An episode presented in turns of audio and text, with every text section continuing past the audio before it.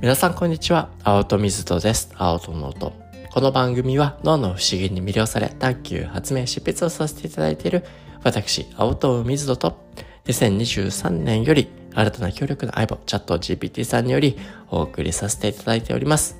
毎週火曜日は偉人探求チューズデーと題しまして、偉人の方々の習慣や考え方、行動脳科学、神経科学の観点から深め、我々の実生活にどのように活かせそうか、そのことをチャット GPT さんとディスカッションを心脳の観点というスパイスもちょっぴり加えてお届けさせていただいております。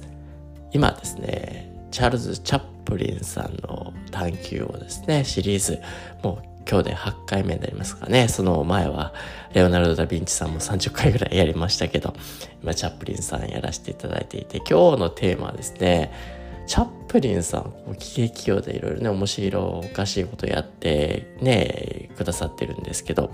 まあ、あの、前回までもずっとこう、幼少期を今辿らせていただいてるんですね。チャールズ・チャップリンさんの事前から。で、あ、なんか面白いなって思う。うん、なんかやっぱりそう、トッピなね、行動したり人を笑わしたりするチャップリンさんですから、あまり恥ずかしいっていうね、思うような感情ってないのかなっってね、ちょっとなんとなく勝手にね、あの勝手な推測で思ってたんですけど、すごくですね、こう、自伝で別に意図してるわけではないと思うんですけど、自分がね、こういった場面でこういうふうに恥ずかしい経験をしたっていう、いっぱいね、なんか恥ずかしかったっていう体験を、まあ彼自身がやっぱり自分の記憶として強く宿していて、で、それがね、事前にきっと現れているんじゃないかなっていうところに、いや、なんか不思議というか面白いなってちょっと感じてですね。で、まあ、具体的に彼が自伝の中でどんな時にどんな風にね、恥ずかしいって感じてるかっていうところのエピソード、いろいろね、あの、それぞれ別に連続で書かれてるわけじゃないんですけど、本を読んでると、あ、こんなとこでも恥ずかしい体験、あんなとこでも恥ずかしい体験って出てくるな。例えば、ね、あの、やっぱり貧乏生活をあのしていたので洋服とかもねなかなか、まあ、ボロボロなものをですね あの着ていたとでお金が本当にこうなくなってきちゃったりするとじゃあお母さんのこの服を売りましょうと。で、お母さんもそれね、いや、売れないんだから、そんなの売れないからいいのよ、みたいにふうに言ってるんですけど、まあ、そのね、ボロボロの洋服をですね、道端でこう、まあ、叩き売りじゃないですけど、売り始めるってことをチャップリンさ頑張ってやるんですよね。けどそうするとやっぱり、ね、そんなオンボロの服を売ってたりするもんですが、周りが面白がってジロジロジロジロ見るみたいなね、ことがあって、まあそうするとやっぱりすごく子供ながらに恥ずかしいっていう感情になりましたよ、みたいなね、あのエピソードがあったりだとか。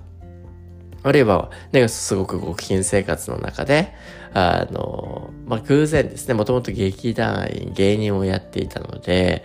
あのその関係であったりね、あの知り合いに再会して、で、そこの再会によって、ああ、私のね、あの家住んでもいいわよ、みたいな形ですごい豪邸にですね、一時期住まわしてもらう。そこにはメイドさんがいたりだとかいろいろいて、すごくね、一気に裕福な生活の仲間入りをさせていただくって経験。まあ、ただそれもね、数ヶ月とかね、あの短い期間だけの話で、で、その際にお隣のね、豪邸の裕福な子供とも知り合って、まあお互いね、あの相手の子供も実情分かってないですから、お互いまあ裕福な関係の中での子供かな、子供同士みたいなね、形で関係性やってたんですけど、まあまた長く続かないですから、そのうちまた元の貧乏生活に戻るんですけど、その貧乏生活をしている時に、ばったりとですね、まあ要するに身なりも汚いような状態で、あの、いて、まあそんな時にその裕福なね、ことバッとね、あの、出会っちゃった時に、あの、すごく決まりが悪い気分ですね。あの、ジャプリンさん感じられて、今でもすごく覚えてるって言うんですけどね。あの、まあ、そのね、汚い身なりを、ね、どう、どうやってごまかそうかとね。とっさに、チャプリンさんがついた言葉っていうのは、今これ今ね、工芸とかをやっている最中でこの服装してるんだよ、みたいな形でね、言ってその場をバーッと立ち去るみたいなね、エピソードが書かれていて、やっぱりね、自分の中でのこう、プライドというかね、あの、そういったものが子供ながりにあって、そういったね、貧乏な状態を見られるみたいなこととかが、やっぱり恥ずかしいっていうふうに感じたりするみたいなことが、チャプリンさんの中ではあったみたいですね。他にもですよ、これだけじゃないんですよ。母が、ね、まあ、これはね、ある意味、お母さんのあり方っていうのがすごく現れてるエピソードでもあるんですけど、道端で、あの、汚い身なりをしているホームレスの方がですね、周りにいろんなね、悪さをしている子供たちで囲まれていたんですよね。で、まあそういったのを見ると、お母さんは、まああの、クリスチャンでもあった、あのね、あの、キリスト教徒の、ね、こう、教えをね、忠実に守るようなタイプでもあったので、ね、その、こね、子供たちをね、こう注意しに行こうってこうね、注意しに行くわけですよ。まあそういうのも、ね、あの、なんだか、チャップリンさんたちもやめてよ、関わんないでよ、みたいなね、感じであったので、まあ、あの、一緒にお母さんと歩いてたとこね、こう離れてみると。で、離れて見てて何やってんのかなって見てるんですけど、なんとですね、あの、そのホームレスの方を連れてくると。で、よく見たらですね、それは昔、お母さんが劇団の時に一緒に働いた劇団仲間で、まあ、その、ね、ホームレスになっちゃった方もやっぱり自分がパフォーマンスができなくなっちゃって、あの、もう仕事がなくなっちゃって、そのような状態になったよってことで、あの、まあ、こうね、お母さんがいきなりこう、ホームレスの方を一緒に連れて歩いて、まあ、その後も街をね、一緒にこう、自分の家までね、連れてくるっていうところなんで、相性悪いってですね、やだな、こんな一緒に歩くのも恥ずかしいな、みたいなね、まあそういった文脈で、あの、まあこうね、恥ずかしさをかし、まあなんかね、すごくやっぱり普通に子供たちがね、こう純粋に感じそうなことであったりだとか、まあそういった恥ずかしいっていう気持ち、あの、それがいいとか悪いとかじゃなくて、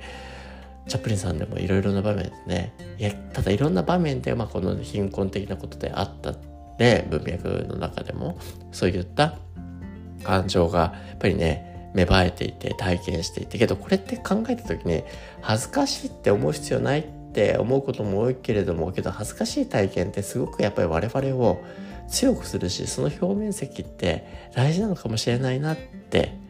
ちょっと僕の中でまだ整理しきれてないんですけど、チャップリンさんのエピソードにいっぱいのね、こう、恥ずかしい体験っていう自分のその気持ち、けどこの恥ずかしいっって思う気持ちってやっぱり自分がこうありたいとか、その理想的なね、イメージがあったりだとか、その状況になってないっていう、ね、ある意味理想を持ってるっていうことでもあるかなっていうふうにね、まあそれが嫌顔でもね、あの、彼のような環境にいると避けづらくなっていく。そうするとその恥ずかしいっていう表面積なんかどうやってそことね、向き合っていこうかっていう恥ずかしい体制みたいなことも、こうね、ついてくるだろうし、周りからどう見られるのかっていうその他者評価、他者から見る時の脳の使い方って自分で自分を見てる時とまた違った見方になりますから、他者評価っていうところにもやっぱ敏感になっていく。で、それただただ敏感にね、反応して避けていくじゃなくて、彼の場合はね、そういったのがもう日常茶飯事のように起きてしまいますから、じゃあどうやってその恥ずかしいにね、向き合っていったらいいのかっていうところですよね。まあ、そこがね、まあこの恥ずかしい経験をするとそこに対して、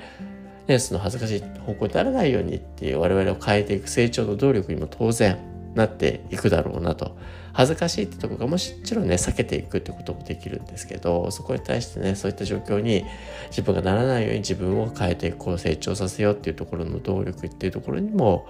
なりうるなって考えるとこの恥ずかしい体験っていうところはまあある意味ね彼にとって彼の成長にももしかしたらつながっていたかもしれない。なんで僕としても自分自身の学びとしては恥ずかしい体験ってねこう